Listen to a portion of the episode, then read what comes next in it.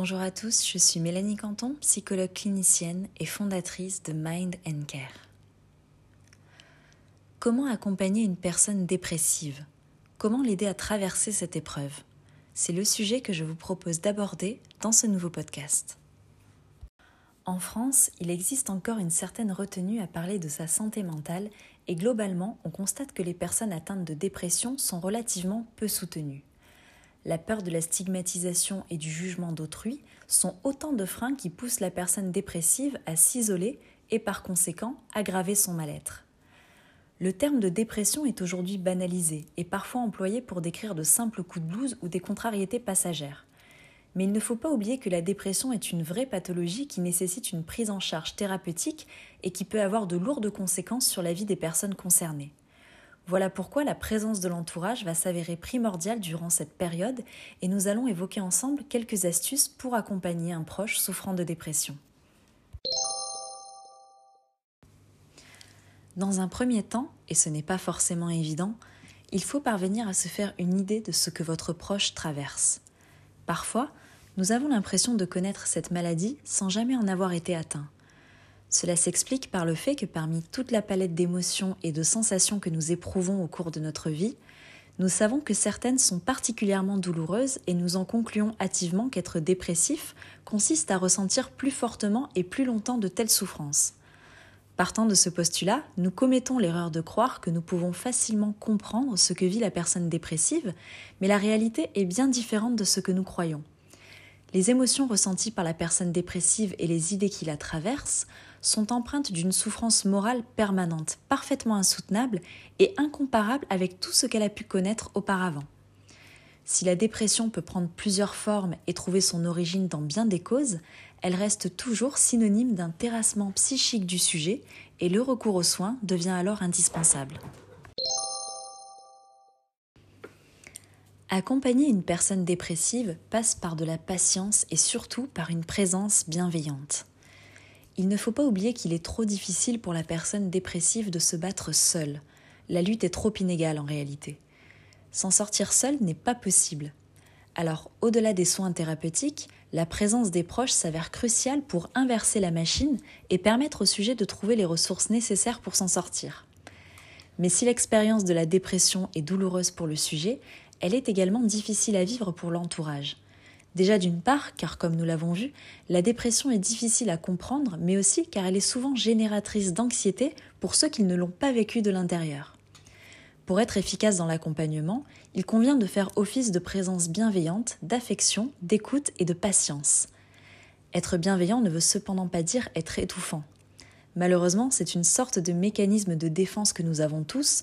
Nous allons avoir tendance à vouloir secouer la personne, voire à l'accabler de ce que nous pensons être de bons conseils. Par exemple, si je toi, je ferai comme ci ou comme ça. Tu ne devrais pas te laisser aller. Allez, remue-toi un peu. Bien évidemment, cela ne fonctionne pas et ne pourra pas fonctionner. C'est comme si vous demandiez à une personne fiévreuse d'arrêter d'avoir de la fièvre. Cela ne marche pas comme ça la personne n'a ni la force ni la capacité à répondre à vos injonctions et malheureusement ce qui partait d'une bonne intention va finalement l'enfoncer encore plus. Il convient donc d'adopter et de conserver une attitude ouverte, à savoir écouter avec attention et patience, même si vous trouvez que la personne a tendance à ressasser. Écouter la personne dépressive est extrêmement important. Il faut qu'elle puisse poser des mots sur ses émotions, qu'elle puisse raconter et extérioriser cette souffrance morale proprement aliénante. Cela dit, il faut savoir trouver un juste milieu et ne pas se laisser happer par le discours de la personne dépressive, puisque celle-ci aura toujours tendance à croire qu'elle ne pourra jamais remonter la pente, que tout est terminé, bref, elle verra tout en noir. Sa vision du monde est extrêmement toxique pour elle-même et il est important de ne pas être aspiré dans ce cercle vicieux. Il faut donc écouter de manière bienveillante et patiente ce que la personne a à dire, tout en se préservant soi-même de cette spirale néfaste. Il vous faut également stimuler la personne de manière appropriée. Si, comme nous l'avons vu, secouer la personne dépressive ne s'avère d'aucune utilité, la stimuler est au contraire une aide particulièrement efficace. Une des manières d'aider une personne dépressive est de l'accompagner dans des activités agréables. Alors évidemment, le problème est que même ces activités agréables ne vont pas forcément lui faire plaisir. Il ne faut pas oublier que la dépression accompagne le sujet n'importe où, n'importe quand et avec n'importe qui. Ainsi, vous aurez beau faire la plus plaisante activité qui soit, la personne éprouvera toujours ce mal-être et cette sortie ne lui fera pas nécessairement plaisir.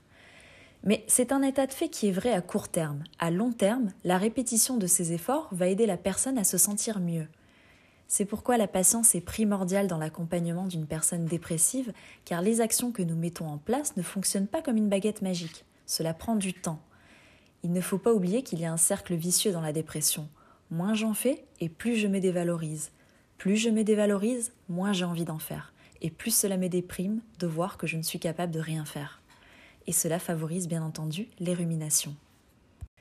Il faut donc aider la personne à casser ce cercle vicieux, car seule elle ne peut pas y parvenir. L'adversaire est bien trop puissant. La personne dépressive a beau savoir qu'elle ne doit pas rester dans son coin à ruminer ou à ressasser, elle ne parvient pas à se mettre en mouvement. Tout est difficile, que ce soit se brosser les dents, s'habiller, sortir, la pire des choses est d'arriver à se mettre en mouvement et de se dire qu'on sera content de le faire. Mais il faut que la personne comprenne que chaque fois qu'elle fera un effort supplémentaire, ce sera un pas de plus vers la guérison. Enfin, je ne peux que vous conseiller d'être présent, car même si elle n'en donne pas nécessairement l'impression, une personne souffrant de dépression est très sensible aux offres d'aide, que ce soit pour les courses, le ménage, les sorties, peu importe. Mais attention en tant qu'aidant à ne pas vous montrer trop maternant ou trop envahissant, car si la personne se sent infantilisée, vous risquez de renforcer son sentiment de dévalorisation, le fameux je ne suis plus bon à rien. Il vous faut aussi savoir que la personne devient très perméable, très sensible à tout ce qui l'entoure, que ce soit aux ambiances ou aux personnes, mais également aux personnes toxiques qui angoissent le sujet sans lui faire aucun bien. Dans la mesure du possible, il faut donc aider la personne à se rapprocher de ceux qui vont lui apporter quelque chose de positif. Même si elle ne souhaite pas participer à la conversation, solliciter des amis qui rient, qui sont gais, qui ont de la vie en eux et finalement s'en imprégner est un excellent début. Au début, la personne pourra avoir l'impression de ne pas être à sa place, et c'est parfaitement normal, puisque comme nous l'avons dit, ces choses-là prennent beaucoup de temps. Rappelez-vous néanmoins que trop solliciter une personne dépressive peut être contre-productif.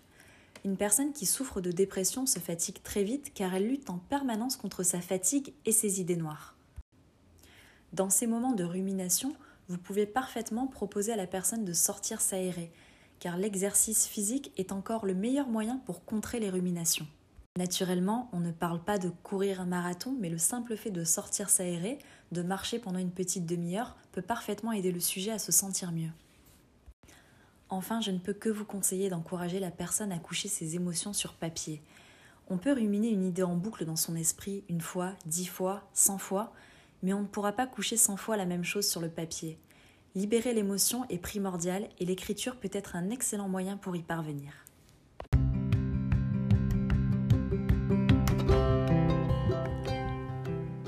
accompagnant, vous aurez pendant cette période à partager la souffrance de votre proche et à trouver en vous la force de lui apporter votre soutien et votre amour.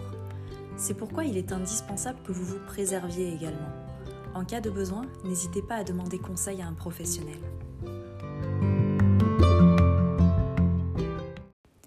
Si ce podcast vous a plu, n'hésitez pas à vous abonner ou à me retrouver sur ma page Instagram psy.bymélanie. À très vite